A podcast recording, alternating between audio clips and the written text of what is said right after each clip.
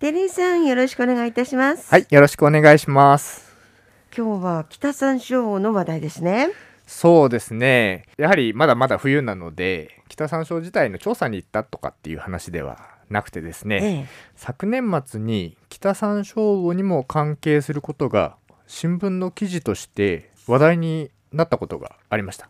それについてお話ができればいいなと思ってます。わかりました。もう年末バタバタしてるとね、こうさらっと流れちゃいますからね。そうなんですよね。そこで記事見た人もいると思うんですけど、ええまあそれでもちょっと話として聞いてもらえればなと思うんですが、はい。記事になったのが実は2つ2紙で記事になっていて同じ問題？根本的なところは同じ問題なんですけど、取り上げ方がちょっと違っていたんですよね。でまず1つ目は12月の22日の毎日新聞のインターネットの記事だったんですよね。はい。まだ紙面には載ってないんですが、ええインターネットの方で先行して記事になりました。はい。でもう一つが23日翌日の釧路新聞の記事だったんですね。はい。でまず毎日新聞のネット記事の方なんですがタイトルは「切り売りされた失言」守ったのに今度はソーラーパネルの海という見出しだったんですよ。もうなんとなくね。はい、もうなんとなく内容分かったかなと思そううんでけどですすよね。このコーナーをお聞きの方にはピンときたと思いますよ。そうですねまたちょっと 暗い話題になってしまうんですが ええ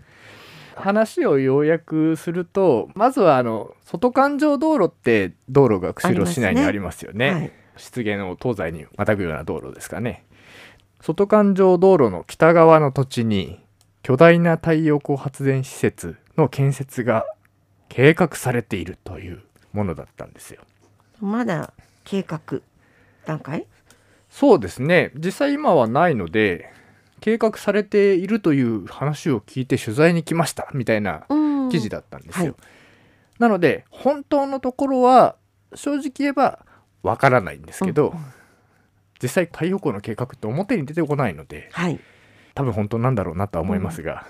大規模なあの太陽光発電所の建設計画があると記事で書かれているエリアっていうのは釧路市はあの都市計画をしているんですけど、はいその中で市街化調整区域という名前で呼ばれているエリアなんですよね、うんなかなか聞き慣れない名前ですよねね。市街化調整区域。はい。はい、で釧路市ではあの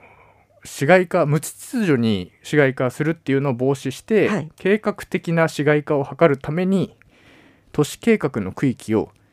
市街化区域っていうのと今言った市街化調整区域というものに分けているんですね。はい。調整が入ってるか入ってないかですね。そうですで最初に言った市街化区域というのはもうすでに市街地を形成している区域でおおむね10年以内に優先的かつ計画的に市街化を図る区域です。うん。ただ場所によって建築物の建てれる種類っていうのはあ限られてるんですがまあ市街化しようという場所ですよね。あはい。で対して今回太陽光の予定地になっていると言われている市街化調整区域っていうのは湿原を守っていくという観点から市街化を抑制すべき区域うん。であって原則として建築物は建設できないとこれは市のホームページの方に書いてます。はい。じゃあなんで？なんでですよね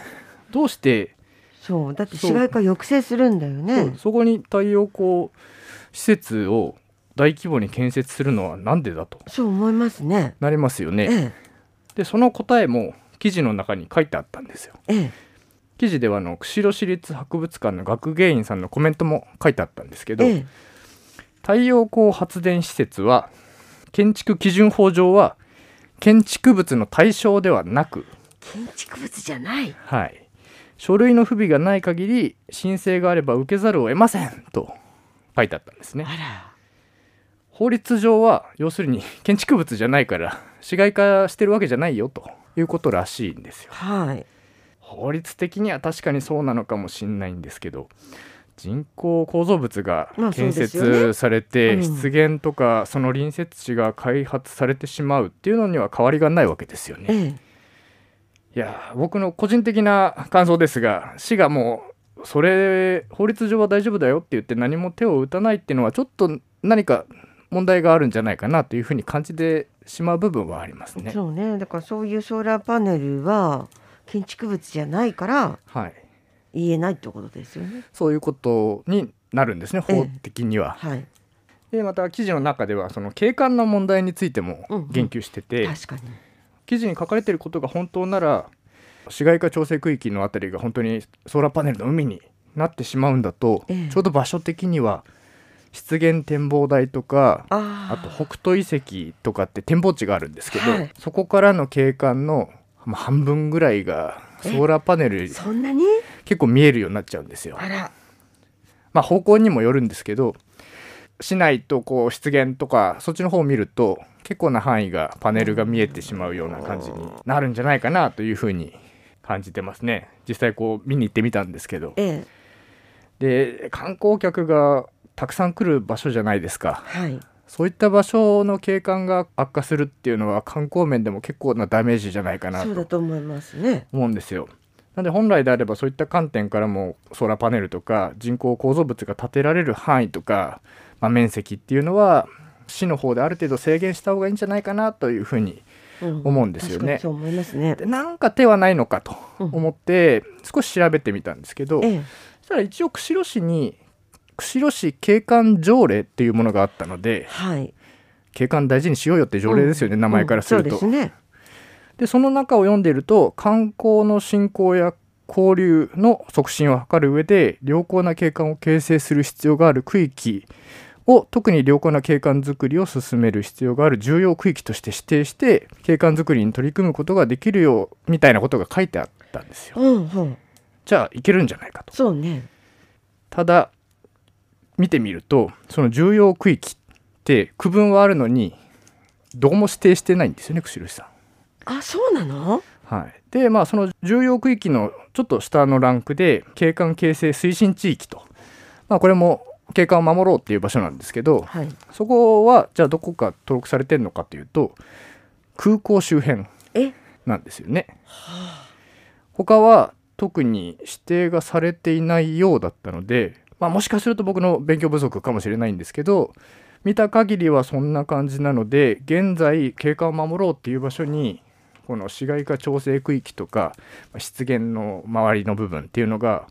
入っていないっていう状況っとおかなんですよね。しい感じはしますわね。そうですねこういうところでせめてこうなんか守っていこうっていう風な、そうね。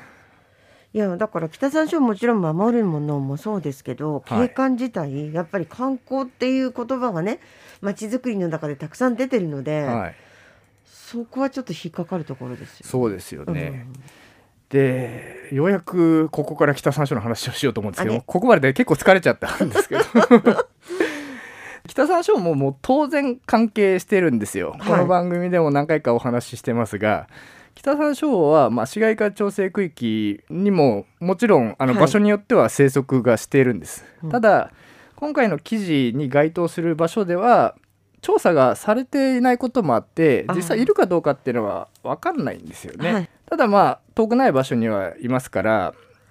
うん、そしてあの釧路市さんが生息に適した場所のマップってのをホームページで公開してるんですけど作ってますね。えそれではあの今回の市街化調整区域っていう部分も入っていたりえするんですよね。はい。そういったこともありましてここから釧路新聞の記事の方にちょっと移っていくんですが、はい。釧路市の方ではあの文化財の保護審議会というのが年末に開催されたんですね。ええ。このことが記事になってるんですけど、うんうん北山椒は天然記念物なので文化財なわけですよ。はいなので文化財が今どういう状況かということが、まあ、年に1回なり2回なりうん会議で話し合われるんですが、そのことがちょうど今回記事になっていて実際その中で委員の方があの太陽光発電施設が乱立するこの状況なんとかしないと天然記念物の北山椒は守れないんじゃないかと。うん。すごい危機的な状況なんだと,、ということを、うんあの言ってくれたらしいんですよね。はい。でそういったこともあって釧路市としてもまあ喫緊の課題として取り組むよというようなことを言ったとうん。書いてあったんですが、うんうん。まあ本当にここに書いてある通り北山椒って天然記念物なんですよね。え。で毎日新聞の方の記事にもあったんですけどこの天然記念物っていうのは何かその生息地とかで影響を及ぼすようなことをするときは現状変更っていう許可申請が必要なんですよね。えはい。ただこれも学芸員さんのコメントとしてあってこの許可申請も書類がしっかり整っていれば要するに開発してもいいよという許可をせざるを得ない。んですよね。うんそんな状況ですしあともし守らなかったとするじゃないですか。え。申請もめんどくさいしいいだろうと。ええ罰則ないんですよこの条例なのに。なのに守らなかったからといって業者の方には別に痛いことは何もないんですよね。むしろ手間も増えるし調査したら天然記念物いました。あ保全対策しなきゃいけない。お金がかかるんですよね、して罰則がないんだったらじゃあそのままやっちゃおうかってなるじゃないですか、あうんいや実際に昨年末僕も北山椒の生息地をぐるぐるぐるぐると回ってたんですよね、ええ来春からの調査はどこから入ろうかなはいみたいななんかはい。思ってええ。回ってたら、あれここ北山椒の生息地で湿原だったよなっていう場所がもう木も草も伐採されてえ？荒れ地になってる場所があったんですよ。すでに？そうなんですよね。で今回の記事の場所とはちょっと離れてはいるんですが、で周りの状況とかを見る限りはおそらく太陽光発電施設をそこに作るために業者が切ったんだろうなというような感じだったんですよね。それですごいショックを受けて、うんもうすぐその伐採した横で卵を産んでたりしたので、ええ間違いなくそこの中にはいたはずなんですよね。えで周りをさらに見てるとやっぱり同じように湿地が切り開かれてるところがあってでそこには太陽光発電施設のこう建設用の資材これからはい立てますよ、みたいな。パネルとかコードとかそういうのが置いてある場所もありましてうんもうただでさえこう湿原の本体じゃないその周りの部分の湿地っていうのは少なくなってきてるんですけどそうですよね。そういう場所が今まさにこう切り開かれてなくなってってるんですよね。だって今回この問題になったね新聞の記事以外のところでも、結局照井さんがこう見回った限りではそういうような場所がもうすでに着手されているところもあるってことですよね。そうですね。なんで今回は大きな計画が多分表に出たのかなと思うんですけど、小さなものっていうのはまだまだたくさんあって。もうすでに手がつけられてるところもあるっていうことなんですね。そういうことなんですよね。なので本当気づいたら少しずつなくなってってるっていう状況なんですよ。で家に帰るとまあ新聞にチラシ挟まってますよね、ええ。そのチラシの中には やっぱりこう土地を売ってください。使わない土地なら太陽光発電施設にしますみたいなチラシがあ挟まってるんですよね。ーはい。まあもちろん使ってない土地であればそうやって再生可能エネルギーに変えてくれた方がいいだろうって思う方いらっしゃると思うんですよ。で持ってても仕方ないし有効利用してくれってことで売る方もいらっしゃると思うんですよね。はい別にそれは悪いことじゃないんですけど、そんな時に 使ってなかった本当にいい湿地っていうのが結構釧路湿原の周りはありますんで、えそうやって持ち主の人も悪いっていう意識もなく売ってしまってえいつの間にかからないでっていうことはいありますもんね。そうなんですよねそういうことが結構あるんだろうなっていうふうに思うんですよね。いやーこりゃこのままいくと本当にこう新聞に書かれてるなんですかソーラーパネルの海ってなんか過剰な表現じゃないかと思うんですけどいや本当にそんなことありえるなというふうに感じてしまいますよね。うですよね今日あの照井さんのお話伺っただけでもそんな気しますもんね。そうなんですよね。なんで細かいところを守るんだったらもうやはり私たちの方でも活動して土地の所有者さんに連絡取ってとかってできないことはないんですよ。ただ市とか、まあ、国の方でしっかりとこう法律なり条例なりで整備してある程度制限をかけてくれないといやそうですね。大きくは守れないですよね。そうですよね。でしかも天然記念物はい、なんでこれ文化財保護法の方からなんかいけないのかなって気はしますけど。そうなんですよねやはり今回感じたのは本当北山椒の話ばっかりしてるんですけど本当山椒の話だけじゃなくてそうですよね。観光面でも他の生き物にとってもうん本当に重要なことなので、ちょっとどうにかしないといけないなって改めて考え直されるような記事でしたね。もういろんな方面から一気に進んでいかないとダメな感じはしますよね。そうですね本当多分行政の中でもいろんな部署あると思いますし、外の外にもいろんな団体とか人がいると思うんですけど、みんなで多分足並み揃えていかなきゃダメなんだろうなって思いますね。いやうん大変な課題なんですけどなんとかしていきたいなと思うそうですよね一歩でもちょっとね前進できるような形取れればいいですけどね。はい、皆さんにもぜひこういった問題があるよっていうのを知っていただければなと思います。はい。照井さんありがとうございました、はい、ありがとうございました。